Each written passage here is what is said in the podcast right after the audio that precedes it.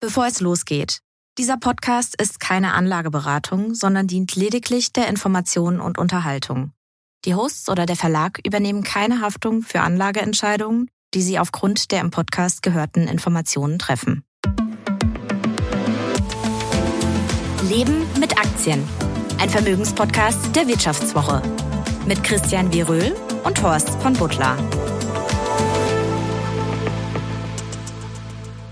Herzlich willkommen zu einer neuen Folge von Leben mit Aktien, dem Vermögenspodcast der Wirtschaftswoche von und mit Horst von Butler und Christian Veröhl. Und natürlich müssen wir über Fußball reden, denn er ist endlich da. Harry Kane, der teuerste Bundesliga-Einkauf aller Zeiten. 100 Millionen Euro überweist der FC Bayern München an Tottenham Hotspurs, damit der Kapitän der englischen Nationalmannschaft schon in dieser Saison für den Rekordmeister auf Tore geht und nicht erst 2024 ablösefrei wechselt. Dazu gibt es einen Vierjahresvertrag, der auch nochmal mit 100 Millionen Euro dotiert ist. Und wir fragen uns natürlich, kann sich so eine Investition wirklich rechnen? Vor allem, wenn es dann gleich mit dieser Klatsche gegen Leipzig beginnt. Ja, sagt jemand, dessen HSV so gerade eben in Essen in der äh, drittletzten Minute der Verlängerung das Weiterkommen gesichert hat. Aber zur Frage, kann sich sowas rechnen? Hm, wenn er Tore schießt und die Bayern die Champions League gewinnen, na klar. Und wenn er die Bekanntheit der Bayern im Ausland erhöht, dann hilft das natürlich auch. Über die Trikotverkäufe wird es natürlich ein bisschen schwierig. Adidas zahlt ja kolportierte 60 Millionen Euro für den Ausrüstervertrag und für die verkauften Trikots gibt es nur eine Lizenzgebühr. Manche Quellen berichten von fünf bis zehn Euro je Shirt. Mehr wird es nur über die Handelsmaße, sprich wenn die Trikots über den eigenen Fanshop abgesetzt werden. Tja, diese Handelsmarge ist natürlich auch nicht bekannt, aber wenn wir mal so von 40 Prozent ausgehen und von Endpreisen von über 150 Euro im Fanshop. Hast du ne? schon was bestellt?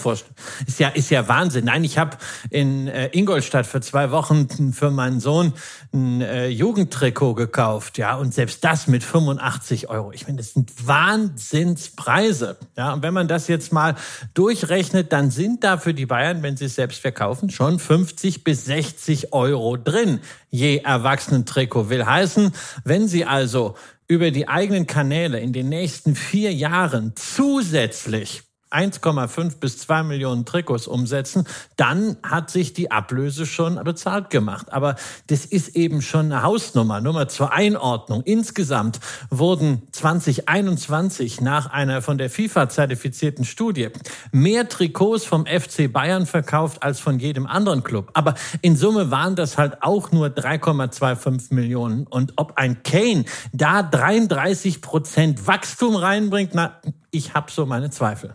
Naja, Christian, das ist, glaube ich, so diese berühmte Mischkalkulation, über die man ja immer wieder spricht, auch im anderen Kontext, die hier aber nur mit sportlichem Erfolg aufgeht. Und das wird spannend in dieser Saison. Es liegt ja eine nicht so gute Saison dahinter. Jetzt noch mal ganz kurz äh, zum, zum Thema Trikotverkäufe und Adidas-Aktien ist, glaube ich, jetzt nicht der richtige Rat, deswegen Adidas-Aktien zu kaufen. Denn das Loch, das der Abschied von Ken West oder besser je in die Bilanz reißt, die wird auch Kane nicht stopfen können.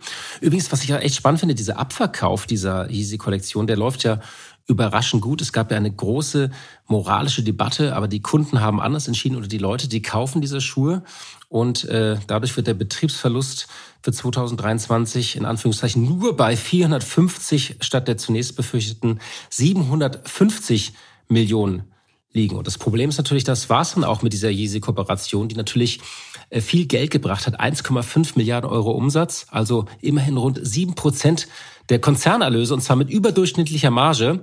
Und Ersatz für diese Kollektion, für diese Yeezy-Kollektion gibt es nicht. Und mit Beyoncé hat sich Adidas von einer weiteren popkulturellen Leuchtturm eben auch äh, oder hat sich von ihr getrennt nachdem die Marke Ivy Park nur noch 50 statt der angepeilten 250 Millionen Euro Umsatz eingespielt hat. Also äh, gar nicht so einfach, das Ganze durchzurechnen. Spannend immer nur so abgerechnet wird zum Schluss. Ja, ja, ich denke da äh, an einen Film, ich glaube aus den 90ern. Das Leben ist eine Baustelle. Ne? Und Adi, das ist auch eine Baustelle. Da gibt's ordentlich was zu tun für Björn Gülden. Seit seinem Amtsantritt im Oktober hat die Aktie ja bereits 75 Prozent zugelegt, notiert zwar immer noch 50 Prozent unter dem Hoch, aber gemessen daran, was da gerade auf der kreativen, auf der vertrieblichen, auf der Kooperationsseite zu tun ist, ist da schon ziemlich viel von einem möglichen Turnaround eingepreist. Ja, nur wer das richtig gegriffen hat, für den gilt bisweilen immer noch die Devise Follow the Trend und der ist zumindest bei Adidas an der Börse nach wie vor intakt. Unser Thema heute, wir sprechen natürlich auch über einen anderen Trend, nämlich Abnehmen, nicht durch Sport, sondern durch Spritzen ist ja so in aller Munde. Semaglutide, die lassen die Pfunde purzeln, wenn, purzeln, wenn man sich einfach nur eine Spritze setzt. Und es lässt die Kurse von manchen Pharmaunternehmen steigen. Und mal gucken vielleicht, also unter anderem von Novo Nordisk und Eli Lilly. Und Christian, vielleicht müssen wir diesen Winter ein Live-Experiment machen, wenn es so weitergeht. Naja, also ich mache gerade ein anderes Live-Experiment. Ich mache mal wieder eine Saftkur. Heute ist Tag zwei und wenn ich also ein bisschen kratzbürstig sein sollte, weil ne, ich bisher bist du eigentlich ganz zugänglich, finde ich. Ja, ich trinke halt nur Grünkohl-Smoothies, esse aber nix. Ja, dann sehe man es mir nach. Und wir werfen natürlich noch einen Blick auf den Mietwagenmarkt. Six hat ja ein Rekordergebnis vorgelegt. Und wer sich jetzt in den Ferien gerade ein Auto gemietet hat, der wird auch wissen, warum. Da ist ja seit Corona wirklich einiges los. Die Preise sind saftig, sind ein bisschen runtergegangen, aber nicht so, wie man es von früher kannte. Und das ist mal ein schöner Anlass für uns, auf diesen Markt zu schauen und auch auf die Aktie von Sixt. Aber fangen wir erstmal mit dem großen Thema, dem Aufreger der Woche an, ja dem Sorgenkind, und zwar China und das Gespenst der Deflation. Nach einer kurzen Unterbrechung geht es gleich weiter. Bleiben Sie dran. Sie leben Fairness, Kultur und Werte? Zeigen Sie Ihr Engagement als Arbeitgeber und werden Sie Teil der Fair Company Initiative. Mit der Fair Company Initiative zeichnet das Handelsblatt Unternehmen aus, die insbesondere Berufseinsteigern und Young Professionals ein faires, attraktives Arbeitsumfeld bieten. Zu den entscheidenden Werten gehören unter anderem das Engagement für Mitarbeitende, Diversity und Chancengleichheit, Nachhaltigkeit und gesellschaftliche Verantwortung. Erfahren Sie jetzt mehr unter faircompany.de. Das Ganze sehen. Bei China war ja einiges los. Ich versuche das jetzt hier mal am Anfang so ein bisschen zu raffen. Es fängt an mit Joe Biden. Der hat China mit Blick auf dessen zunehmende wirtschaftliche Probleme als tickende Zeitbombe äh, bezeichnet. Oh, nicht gerade diplomatisch muss man sagen, was ihm da rausgerutscht ist. Das Ganze hat er auf einer Veranstaltung in Utah gesagt. Er sagte, China sei in Schwierigkeiten, hohe Arbeitslosigkeit, alternde Bevölkerung. Dies sei ein Grund zur Sorge, denn, Zitat, wenn schlechte Menschen Probleme haben, tun sie schlechte Dinge. Hintergrund ist ja, dass die Verbraucherpreise und die Erzeugerpreise im Juli weiter zurückgegangen waren. Ähm, und es war auch das erste Mal seit November 2020, dass in China beide Preise gesunken sind und plötzlich ist es da das große Wort und das Gespenst, die Deflation. Natürlich ist das jetzt noch nicht zu früh, ist eher, im Moment sagen manche, ist auch eher eine Disinflation, also die Preise gehen leicht zurück. Aber manche sagen, ja, das ist doch zu schwach, was da aus China kommt. Das Zweite, was da passiert ist, ähm, dass die Amerikaner nach langer Vorbereitung dieses Dekret unterzeichnet haben, welches das Finanzministerium ermächtigt, gewisse amerikanische Investitionen in chinesische Unternehmen zu untersagen oder zu beschränken, und zwar in wichtigen Sektoren Halbleiter und Mikroelektronik, Quanteninformationstechnologie und bestimmte KI-Systeme. Dazu passt auch noch eine spannende äh, Meldung aus der FT, äh, äh, wo, die, äh, wo sie berichtet haben, dass sich die großen Internetgiganten in China, Baidu, ByteDance, Tencent und Alibaba, äh, dass die Milliarden ausgeben, um sich mit Chips von Nvidia einzudecken, unter anderem. Für fünf Milliarden haben sie Hochleistungschips des äh, äh, amerikanischen Unternehmens geordert.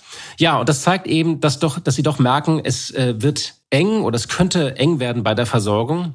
Und ja, Christian, wir versuchen das jetzt mal ganz äh, ein bisschen zu entwirren, denn China ist natürlich nicht nur wichtig für die Volkswirtschaft, sondern auch für die ähm, äh, für die äh, Aktienmärkte. Und man muss am Anfang festhalten: China bleibt eine große Ausnahme, aber auch eine große Enttäuschung der Weltwirtschaft, wenn wir so auf die vergangenen ein bis zwei Jahre schauen, nicht? Naja, wir sollten nicht immer nur auf die letzten ein bis zwei Jahre schauen, sondern wir sollten auch mal wirklich das machen, wofür ja die Chinesen äh, berühmt sind, nämlich in Dekaden zu denken. Und da müssen wir einfach sehen, dass der Börsenaufschwung der letzten drei, vier Jahrzehnte natürlich auch sehr eng konnektiert ist mit der Nachfrage aus China, mit der Öffnung. Was wurde nicht alles in China investiert, aber was wurde nicht auch alles nach China verkauft? Insofern dieser Globalisierungsschub, der hat Unternehmen und damit auch Märkte in den letzten Jahrzehnten getragen. Und Vor allem wenn wir jetzt ja, natürlich, natürlich. Und wenn wir jetzt auf einmal so tun wollen, dass wir sagen, naja, wir müssen uns jetzt von äh, China abkoppeln, dann wird das schlichtweg nicht funktionieren. Dafür sind diese Verflechtungen zu eng. Wir haben dieses äh, etwas abgeschwächte Wort von De-Risking. Ja, das ist alles fein, aber das Risiko bleibt in sehr, sehr vielen Branchen einfach da. Wichtig nochmal zu, zu, zu verstehen bei, mit dem Blick auf China, warum ist China eigentlich eine Ausnahme unter den großen Volkswirtschaften der Zeit? Die meisten äh, großen äh, Volkswirtschaften haben ja äh, mit hoher Inflation zu kämpfen und einem schwachen Wachstum, also äh, der sogenannten oder einer Angst vor Rezession, also einer sogenannten Stagflation. In China ist es halt so, ähm, das Wachstum ist auch nicht stark genug, aber die Inflation ist niedrig. Und von offizieller Seite wurde so die Schuld auf schwankende Lebensmittelpreise geschoben. Der deflationäre Druck ist jedoch weiter verbreitet. Hinzu kommt eben diese große äh, die großen Probleme auf dem Immobilienmarkt. In China stocken ja wegen der Immobilienkrise zahlreiche Bauprojekte. Äh, Im Juli hat äh, das Unternehmen Evergrande äh, Zahlen vorgelegt. Die haben ja vor einem Jahr das erste Mal für große Schlagzeilen gesorgt. Der hochverschuldete Baukonzern hat für die Jahre 2021 und 2022 jetzt einen Nettoverlust von umgerechnet 100 Milliarden Euro aufgewiesen und dazu gab es auch andere ähm, äh, Unternehmen, unter anderem den Immobilienkonzern Country Garden. Die haben den äh, Handel mit den eigenen, mit einem Teil seiner eigenen Anleihen stoppen lassen. Also und diese Einschläge kommen eben immer näher und da fragt man sich, was kommt da eigentlich noch ans Tageslicht und können das, äh, können die die Chinesen, die ja sonst sehr gut sind, ihre Wirtschaft zu handeln und zu managen, können sie das aushalten? Ja, vor allen Dingen weißt du eines nicht, wie, da, wie das Ganze verflochten ist. Genau. Sprich, bei welchen Investoren liegen dann zum Schluss die Risiken aus diesen Schulden? Sind das Schulden, die irgendwo im Inland sind? Bei Retailern, also bei Privatanlegern, ist das alles institutionell, ist das bei staatlichen Banken, sind da Auslandsschulden dabei, eben nicht nur de jure, sondern auch de facto.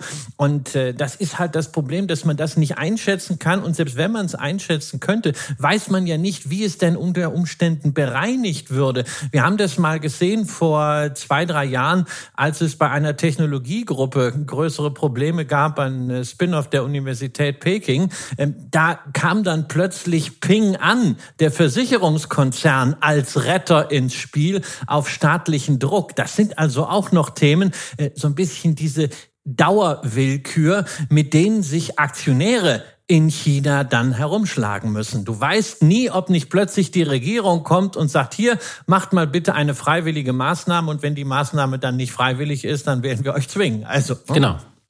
Die Stagflationsszenario ist natürlich, äh, oder die Stagnationsszenario ist natürlich ein Problem, aber eben nicht lösbar. Möglich wäre ein Stimulus der Konjunktur, also man könnte die Ausgaben nochmal ankurbeln, um das Wachstum zu steigern. Äh, manche sagen sogar, China muss jetzt kurzfristig nochmal expansiv reagieren.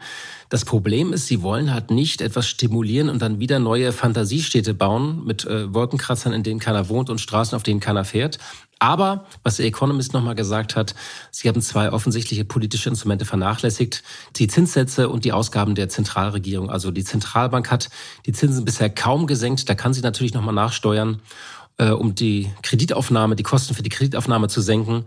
Und äh, natürlich könnte die Zentralregierung auch ähm, äh, bei den lokalen Regierungen, also in diesem Zusammenspiel, was für uns ja mal so ein bisschen intransparent ist, äh, diese ganze Maschinerie doch nochmal anwerfen. Klar ist, Peking wollte ja reformieren. Xi Jinping hat ja gesagt, er wollte hochwertiges Wachstum und nicht mehr dieses fiktive Wachstum, also was so hochgepumpt ist. Sie wollten ja auch mehr Autonomie, mehr Innovation und neue Technologien, auch mehr Resilienz für die chinesische Wirtschaft. Wichtig ist, glaube ich, nur festzuhalten, die Chinesen haben noch Spielraum, wie sie gegensteuern können. Äh, und der Vergleich zu Japan, den manche gezogen haben, halten die meisten Experten eigentlich für übertrieben. Also, dass man jetzt sagt, China ist das neue Japan und steht vor einer langen deflationären Phase.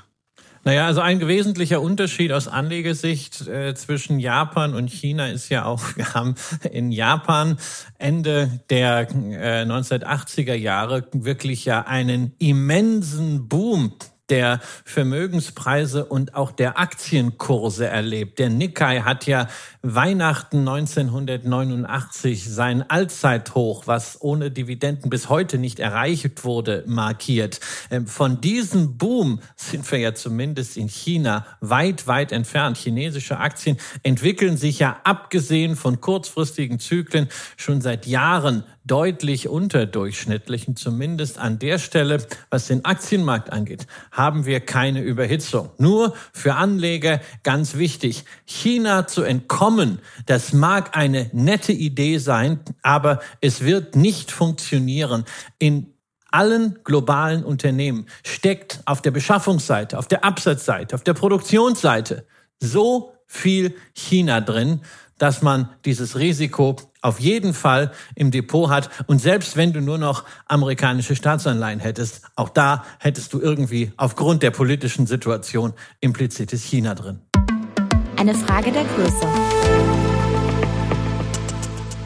Wir werden heute über Sixt sprechen. Der Autovermieter hat ja ein Rekordergebnis vorgelegt. Die Börse hat allerdings nur so ein bisschen äh, reagiert. Dabei ist der Umsatz im Vergleich zum Vorjahreszeitraum um fast ein Viertel auf 925 Millionen geklettert.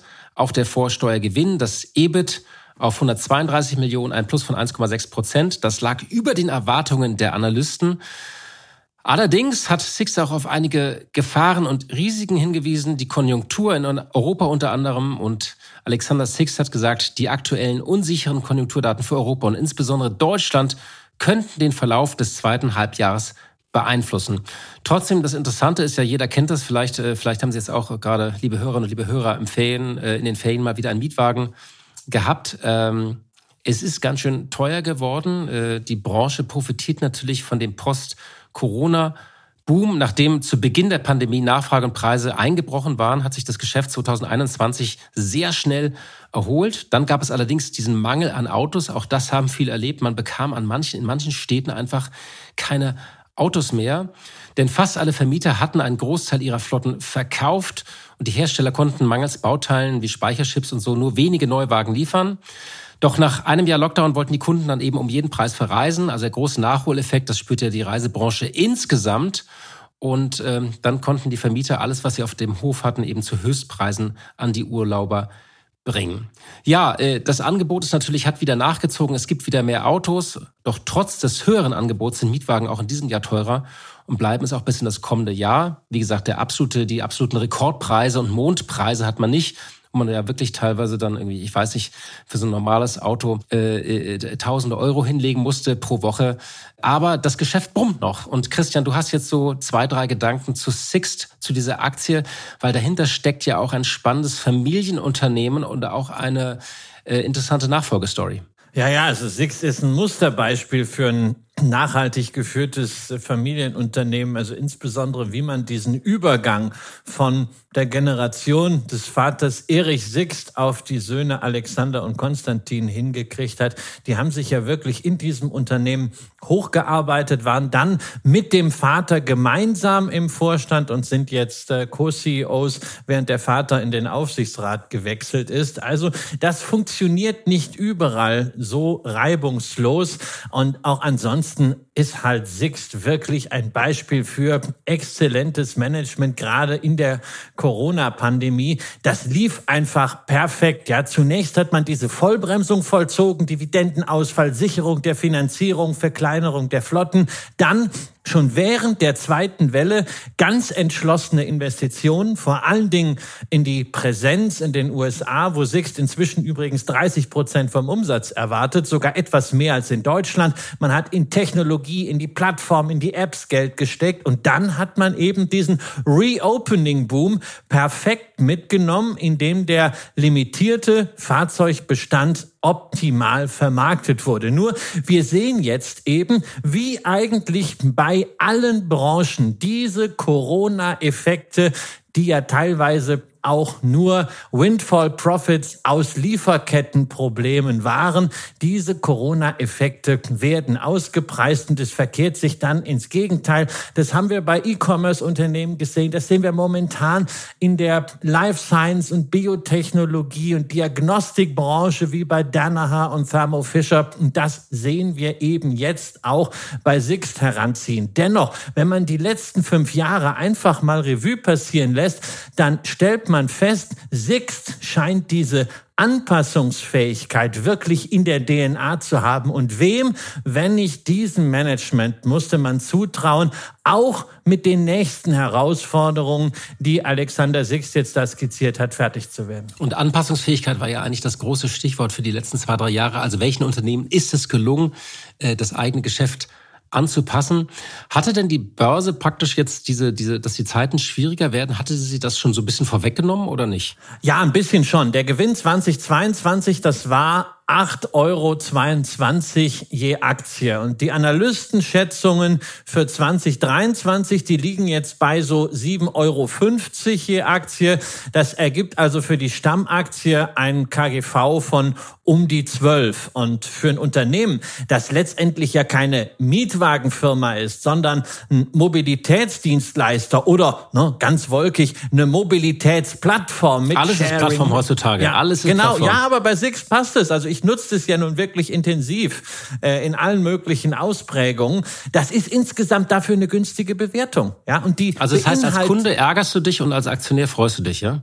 Ja, in gewisser Hinsicht, wobei ich muss sagen, also als Kunde ärgere ich mich nicht über den Service. Ich höre das immer wieder, dass sich äh, auch Follower von mir dann über äh, den Service beschweren. Finde ich natürlich sehr bedauerlich. Also ich habe nur bessere Erfahrungen gemacht. Witzigerweise seit Corona deutlich bessere als vorher im, äh, im Service, aber wobei das ist immer so eine frage, anekdotische Evidenz. Ja, wobei ich mich immer noch frage, ähm, also man kann ja an manchen Orten, kann man schon per App das Auto öffnen, was mich generell bei Mietwagenfirmen immer noch frage, warum da eigentlich immer noch die Schlangen an den Countern sind. Kennst du diese Schlangen an Flughäfen? Ja. Äh, wo dann immer, ich frage mich auch, was tippen diese Leute da eigentlich immer am Computer noch ein? Also, weißt du, wenn jemand kommt und sagt, ich habe hier was gemietet, dann braucht er irgendwie, dann tippt er da ewig lange rum und ich würde mich mal gerne fragen, was tippt er da eigentlich noch rum? Aber gut, ja, also das ich werde äh, werd, werd einfach, ich werd einfach bei, bei LinkedIn äh, diese Frage einfach mal in die Podcast-Ankündigung reinschreiben und äh, Alexander Sixt verlinken, mal gucken, was er uns denn dann ja. Dazu schreibt. Vielleicht ja, tippen aber, die auch in der Weltformel da, ich weiß es ja nicht. Oder äh, also, aber ich denke, na, dieser das Prozess. Das ein völlig neues doch, Geschäftsmodell. Aber dieser Prozess müsste wirklich schneller gehen, finde ich. Schneller und digitaler. Ja, das auf jeden Fall. Also da scheint noch Potenzial drin zu sein. Äh, auf jeden Fall sehen wir von der Bewertung, da ist schon eine gewisse Margin of Safety, wie man das immer so schön nennt, drin, so eine Sicherheitsmaße. Also selbst wenn die Ergebnisse 20, 30 Prozent schlechter ausfallen, wäre die Aktie noch nicht überteuert. Aber wir dürfen eben nicht vergessen, Sixt ist ein zyklisches Unternehmen und bei allen Fortschritten in den letzten Jahren bitte auch den Blick auf den Chart lenken. Mit 100 Euro kostet die Stammaktie ungefähr genauso viel wie vor fünf Jahren, analog zum Umsatz, der eben da schon damals bei drei Milliarden Euro lag. Die Profitabilität wurde halt deutlich gesteigert. Aber da muss Sixt jetzt eben den Nachweis erbringen, dass das nicht nur Corona-Effekte waren, sondern dass das nachhaltiger Fortschritt ist. Und so lange wird man da aus Marktsicht gerade in diesem Umfeld einfach ein bisschen vorsichtiger preisen. Der Kursvergleich lässt natürlich die Dividenden außen vor, die trotz des zweijährigen Ausfalls erheblich waren. 15,80 Euro allein seit Anfang 2018. Dennoch ist die Aktie damit über fünf Jahre nur unwesentlich besser als der arg gebeutelte MDAX gelaufen. Ähm, also hier werden Werte geschaffen, aber man muss wirklich als Aktionär lange dabei bleiben. Und wenn man das als Privatanleger tun will, dann kann man sich die Vorzugsaktie, glaube ich, anschauen, nicht? Ja, insbesondere, also die Vorzugsaktie, ja, die hat eben kein Stimmrecht, dafür eine marginal höhere Dividende, aber vor allem ist sie mit einem Kurs von 65 Euro ein Drittel billiger als die Stammaktie, die eben von Institutionellen vor allen Dingen gekauft wird, stärker auch nach oben profitiert hat. Allerdings die Preisdifferenz ist in den letzten fünf Jahren weitgehend identisch geblieben. Die Bewertung der Vorzugsaktie ist eben eben noch günstiger. Man hat also eine noch höhere Sicherheitsmarge und eine deutlich höhere Dividendenrendite. Das ist nichts nach dem Motto, heute billig, morgen teuer, wo man jetzt sofort reingeht. Aber das ist etwas, was man sich gerade, wenn es jetzt konjunkturell ein bisschen rumpelt, mal auf die Watchlist legen sollte. Denn an der Qualität des Unternehmens und des Managements gibt es keinen Zweifel. Das Wir sprechen heute über ein großes Thema und einen großen Trend, Abnehmen durch Spritzen. Und dabei wollten wir auf zwei Unternehmen mal schauen, Novo Nordisk und Eli Lilly, die in diesem Geschäft mitmischen.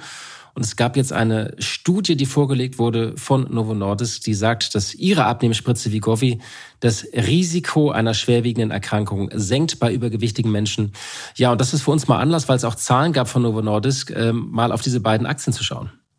Ja, die Zahlen von Novo Nordisk, die waren natürlich wieder grandios, schon wieder die Prognose angehoben. Ja, also man will jetzt das Betriebsergebnis um 31 bis 37 Prozent anheben. Na, bislang war man im Korridor von 24 bis 30 Prozent. Und wohlgemerkt, wir reden hier nicht über ein Small Cap. Wir reden hier darum, dass ein Unternehmen, äh, das bereits über 370 Milliarden Euro wert ist, sein Gewinnziel einfach mal locker um sieben Punkte nach oben schiebt. Und, Und damit ist es das zweitvollste Unternehmen Europas, nicht?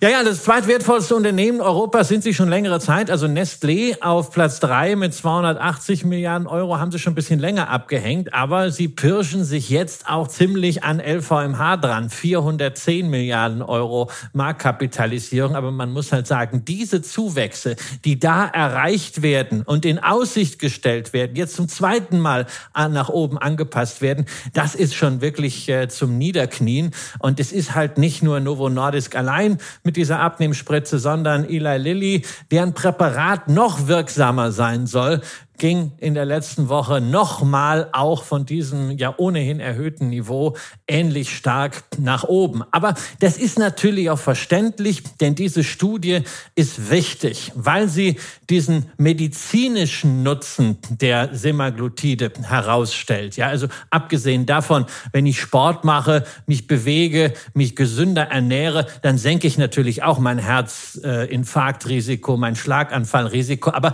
eben über die Zeit. Mit der Spritze geht's schneller. Und dieser Effekt ist natürlich in zweierlei Hinsicht wichtig. Erstens, diese Diskussion um mögliche Risiken, was Schilddrüsenkrebs angeht, die wird man ein bisschen gekontert. Und zweitens, das ist noch viel wichtiger, es führt weg vom Image des Lifestyle-Medikaments. Denn wir reden ja hier immerhin über Therapiekosten von 300 Euro Apothekenabgabepreis für die vier Wochen Ration, die momentan nicht von den öffentlichen öffentlichen Gesundheitskassen übernommen werden. Aber genau das ist ja die Voraussetzung für den massenbreiten Einsatz von Vegovi und anderen Semaglutiden. Ja, und diese Wachstumserwartungen sind natürlich auch, und diese Übernahme sind in den, äh, in den Erwartungen der Analysten und auch in der Bewertung der Aktien schon eingepreist. Denn selbst auf Basis der aktuellen Konsensschätzung wird Novo Nordisk mit einem KGV von 35 und Eli Lilly mit einem KGV von 50 bezahlt. Und das ist eben nur dann nicht überzogen, wenn das Wachstum höher ist als das, was wir momentan auf die nächsten drei bis fünf Jahre erwarten. Diese Erwartung kann eben auch nur getroffen werden, wenn wir wirklich die Erstattung durch die öffentlichen Gesundheitskassen in allen wichtigen Ländern sehen, sowohl in den USA als auch hier in Europa. Die Wachstumszahlen, die eingepreist sind, rund 20 Prozent bei Novo, was den Ertrag angeht, pro Jahr wohlgemerkt 30 Prozent äh, bei Eli Lilly. Die sind immens. Der Wettbewerb allerdings wird auch zunehmen, denn wie man immer wieder lesen kann, Böhringer, Sanofi, AstraZeneca haben allesamt entsprechende Präparate in der Pipeline. Ja, die Forschungspipeline, äh, Christian, du hast es erwähnt, die beinhaltet natürlich noch äh, Weiterentwicklung dieses Wirkstoffs äh, und auch von dieser Seite sind positive Überraschungen denkbar. Gleichzeitig ist natürlich auch die Fallhöhe so ein bisschen immens. Du hast da so dunkle Erinnerungen an 2016. Naja, ich muss da 2016 daran erinnern, äh, da waren die Wachstumserwartungen auch mal übertrieben, konnten kurzfristig nicht ganz gehalten werden und da ging es dann binnen weniger Monate um 40 Prozent nach unten für die Notierung von Novo Nordisk. Und dieses Risiko ist eben auch jetzt immanent, zumal Novo Nordisk ja auch rein logistisch von der Produktion her in der Lage sein muss, diese Nachfrage zu bedienen. Also insofern ist es sicherlich jetzt nicht das Thema, oh Mann, Fahnenstange, ganz schnell raus aus Novo Nordisk, bevor das hier zusammenklappt. Wir haben ein sehr erfreuliches Compounding mit einem intakten Trend. Aber man sollte sich wie in der Vergangenheit bewusst sein, auf diesem Bewertungsniveau kann es schnelle und heftige Rückschläge geben. Nur wenn es eben nicht mehr ganz so großartig läuft wie jetzt oder wie man angekündigt hat. Und wer da schon eine Zeit lang dabei ist, ja, und allein seit 2020 hat die Aktie sich ja mehr als verdreifacht, und wer generell so ein bisschen zittrig ist, der kann ja einfach mal drüber nachdenken, zumindest den Einsatz rauszuholen. Also vielleicht mal ein Drittel oder auch nur ein Viertel der Position zu Geld zu machen. Also ein bisschen Chips vom Tisch nehmen. Wichtig ist, glaube ich, bei solchen Tranchen, wenn man die zu unterschiedlichen Preisen gekauft hat. Bei solchen Teilverkäufen sollte man immer bedenken, es gilt dieses First-in, First-out-Prinzip. Wir haben es schon einige Male hier erwähnt. Es werden zuerst die ältesten Stücke als Verkauf abgerechnet. Also da muss man auch manchmal Steuern zahlen, weil die Gewinne natürlich höher drauf sind als bei Tranchen, die man zu einem späteren Zeitpunkt gekauft hat. Und jeder macht es ja nicht so klug wie Christian, der dann immer kauft, wenn es die großen Rücksetzer gab. Naja, nee, äh, also das Einzige, also ich kann ja, ich kann ja kein Timing, aber es gibt halt ein paar Tricks und einer dieser Tricks ist, dass man in einer solchen Situation ein Zweitdepot bei derselben Bank hat, ja, denn dort kann man die Stücke, die man nicht verkaufen also behalten will, schnell oftmals per Mausklick umbuchen und dabei gilt eben auch dann FIFO. Und es bleiben also hernach im Ursprungsdepot die zuletzt gekauften Stücke übrig, die dann verkauft werden können. Und bei so einer Aktie, die kontinuierlich gestiegen sind, eben mit geringerem Gewinn und geringerer Steuerlast. Und die älteren Stücke bleiben dann im Depot und können weiter compounden.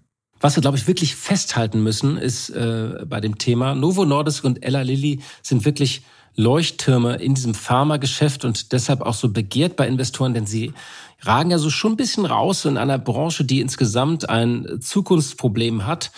Nicht umsonst hat ja Ella Lilly auch bei der Marktkapitalisierung Johnson Johnson als Spitzenreiter abgelöst. Äh, in den nächsten Jahren laufen bei Big Pharma viele Patente aus. Es wird also günstige Nachahmer, sogenannte Generika äh, geben, während parallel die Entwicklung neuer Wirkstoffe immer teurer wird. Und um die Pipelines zu füllen, müssen die großen Pharmakonzerne viel Geld in Übernahmen, vor allem im Biotech-Bereich stecken. Das ist immer auch riskant, da kann auch vieles in die Hose gehen. Da ist der Ausgang immer ungewiss und entsprechend groß ist auch die Skepsis von Investoren. Und das erkennt man auch an den KGV. Naja, also ich will es einfach mal vorlesen. Ne? Also AbbVie KGV 14, Roche 14, Novartis 15, Sanofi 12, Pfizer nach dem Ende des Corona-Booms nur noch 11 und selbst Amgen, der Granddaddy der Biotech-Branche, nur mit einem KGV von 15. Und wenn wir in der Kapitalisierungsliste dann noch ein bisschen weiter runten gehen, dann stellen, stellen wir fest, Bristol Myers Squibb mit 8, GlaxoSmith klein mit neun. Ja, das heißt, da sehen wir also schon wirklich günstige Bewertung, teilweise auch Angstbewertung. Ich sage immer auch hier eine Einzelwertauswahl da ist extrem schwierig. Also ich persönlich traue es mir nicht zu. Aber wer gerne mal ein bisschen gegen den Strom schwimmt und außerdem hohe Dividendenrenditen mag, der kann natürlich insgesamt sich mal so einen Basket aus fünf, sechs Pharmaaktien dorthin legen. Das ist ja gerade bei den Neo-Brokern sehr spesengünstig möglich. Und man kann das Ganze, wenn man will, wir haben letzte Woche über das Thema gesprochen, ja auch als Sparplan anlegen. Genau, weil es dann nicht so viel kostet, sonst hat man ja immer die hohen Transaktionsgebühren. Es gibt natürlich immer die Alternative eines ETF. Äh, da ist, glaube ich, wichtig, dass der MSCI World Healthcare eben kein reiner Pharma-Index ist, sondern er enthält auch Gesundheitsdienstleister wie United Health, das ist sogar ein Schwergewicht mit 6,3 Prozent, oder auch Laborausrüster wie, wie, wie äh, Thermo Fisher. Das, also Pharma ist da eigentlich nur so mit äh, gut 40 Prozent enthalten. Und äh, dazu hat man halt noch 14 äh, Prozent Biotech, aber dann gibt's halt auch noch so Unternehmen wie äh, Fresenius, Ausstattung, Produkte, Dienstleister, Technologie. Ja, ist schön breit diversifiziert, aber eben nicht das gezielte Pharma-Investment. Das kann man sich dann also vielleicht besser selbst basteln. Und Ganz wichtig, bitte genau hinschauen, äh, insbesondere dann, wenn man immer gleich zum Marktführer rennt und Produkte von iShares kauft, denn der iShares ETF auf den globalen Healthcare-Sektor wird in vielen Systemen nach wie vor als iShares MSCI World Healthcare Sector ETF geschlüsselt, bildet aber seit 1. März letzten Jahres den MSCI World Healthcare Sector ESG ab. Also wieder mal Austausch des Index durch eine sogenannte nachhaltige Variante. Und diese nachhaltige Variante sieht eben anders aus. Johnson Johnson, der jetzt von Eli Lilly erstmal entthronte Kapitalisierungsmarktführer, kommt im ESG-Index nur noch auf 1,5 Prozent Gewichtung. Im Kapitalisierungsgewichteten sind es 6 Prozent. Merck und Co. kommt auf 0,9 im normalen Index sind es 3,7 Prozent. AbbVie 0,9 Prozent. Im normalen Index 3,6 Prozent. Im Gegenzug sind Novo Nordisk, Danaher, AstraZeneca in diesem ESG-Index deutlich höher gewichtet. Und was jetzt besser ist oder schlechter, das wird man sehen. Aber Fakt ist, dass dieser ESG-Index sich vom Grundsatz des passiven Investierens schon sehr, sehr weit entfernt. Man muss also genau hinschauen, welcher Index wird tatsächlich abgebildet abgebildet. Und wenn man den kapitalisierungsgewichteten World Healthcare Index haben will, dann gibt's den zum Beispiel bei State Street, also als Spider ETF. Also ich nehme da so als kleine Regel mit, es ist eben nicht wie bei den Süßwaren. Reide heißt jetzt Twix, sonst ändert sich nichts. Wenn irgendwas umbenannt wird, immer bitte genau hinschauen, was sich ändert, oder? Genau, es wird halt durch diese ESG-Bewegung sehr häufig das Gesicht eines Index verändert und man hat dann nicht mehr das, was man eigentlich wollte.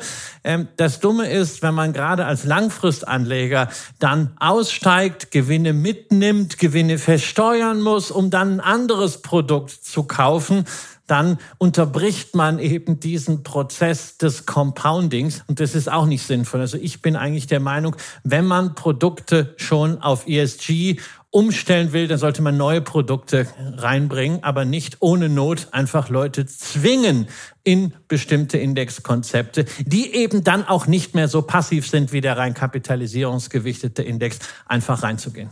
Liebe Hörerinnen, liebe Hörer, das war's für heute. Ein dichtes Programm mit vielen Aktien, also ähm, Autovermietung, Pharma. Ähm, ich glaube, wir schauen uns diese Aktien mal an.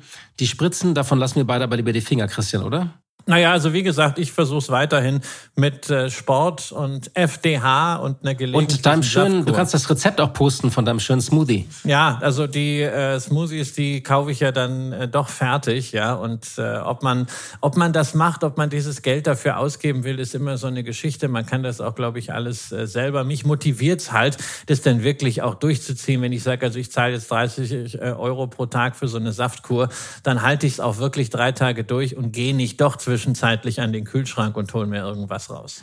Also, in dem Sinne, äh, machen Sie es gut und wir hören uns hoffentlich kommende Woche wieder.